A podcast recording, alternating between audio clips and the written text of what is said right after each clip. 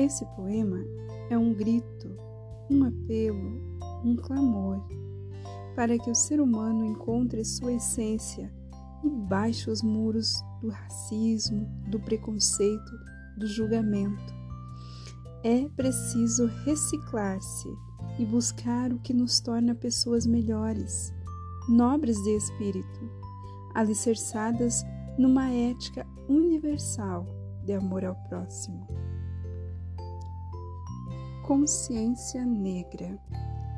A consciência situa a pessoa, mostra que princípios não existem à toa, mas princípios são válidos se os padrões empregados seguem o bom senso e a ética, ações nobres, benéficas. Consciência de classe, de etnia, de raça. Consciência negra, branca, amarela, de infinitas cores de aquarela. Uma consciência que conjuga o verbo ser, imperativo e impreterivelmente. Sou eu, és tu, é ele, somos nós, sois vós, são eles, humanos.